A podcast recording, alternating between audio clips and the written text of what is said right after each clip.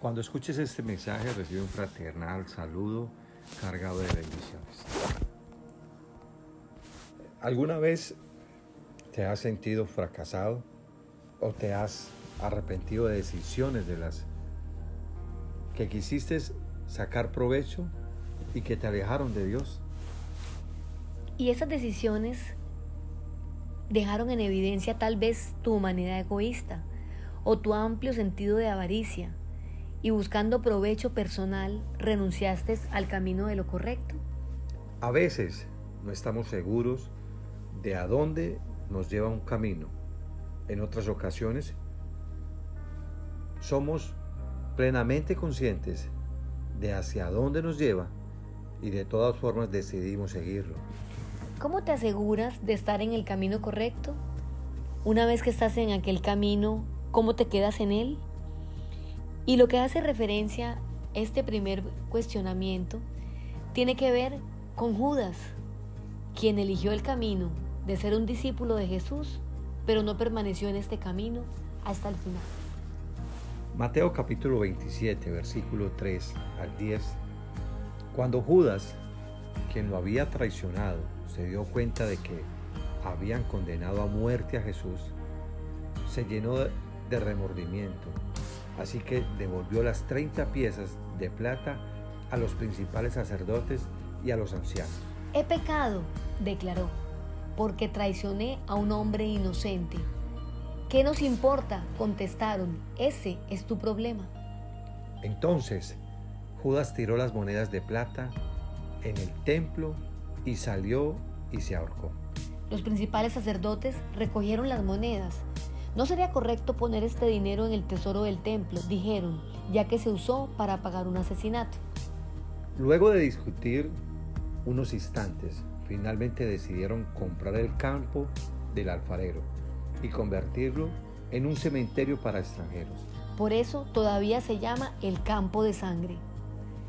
Así se cumplió la profecía de Jeremías que decía, tomaron las 30 piezas de plata, el precio que el pueblo de Israel le puso a él. Y compraron el campo del alfarero, como indicó el Señor. Muy bien, a veces podemos pensar que estaba predestinado que Judas fuese quien entregara a Jesús. Y esto trae una discusión teológica muy profunda que no tiene el propósito de este mensaje. Pero sí debemos tener claro es que Judas siempre tuvo la libertad para determinar sus actos. Y nos surge a mi esposo y a mí una pregunta. ¿El dinero es una bendición o una maldición? Sin duda alguna, depende de los propósitos, depende de los usos y depende de cuánto tenemos en nuestro corazón claro de cómo debe ser usado. La enseñanza que tenemos a partir de lo que encontramos aquí primero es que el dinero no lo es todo. Para aquellos que están tentados a trabajar demasiado duro buscando el dinero o cualquier otra meta, es importante recordar la soberanía de Dios. El corazón humano genera muchos proyectos, pero al final prevalecen los designios del Señor. La mejor riqueza es la del Espíritu y que me da la sabiduría para ministrar tesoros en la tierra sin apartar mi corazón de mi proveedor.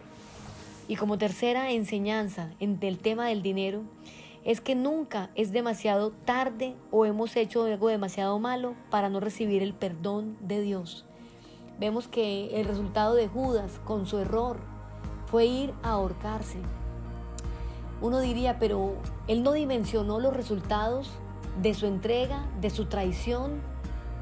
En algún momento tal vez contempló que como siempre eh, Jesús iba a tener una salida o una escapatoria frente a la situación y estaba lejos de entender que parte de ese propósito era precisamente la entrega de Jesús como parte del plan divino del Señor.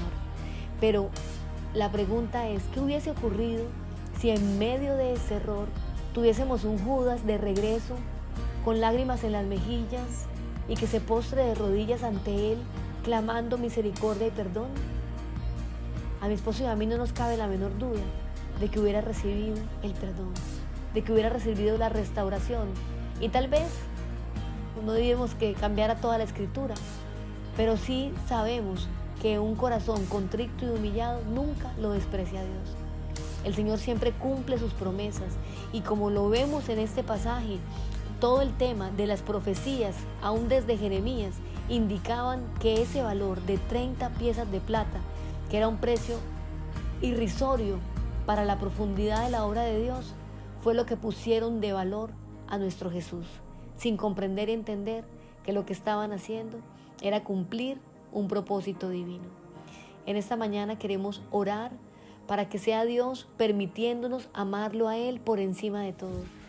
Hablábamos en varios momentos que las riquezas tienden a desviar el corazón, no porque nos volvamos acumuladores, nos volvamos fríos e indiferentes, pero sí porque nos da una falsa tranquilidad de seguridad y de independencia de Dios.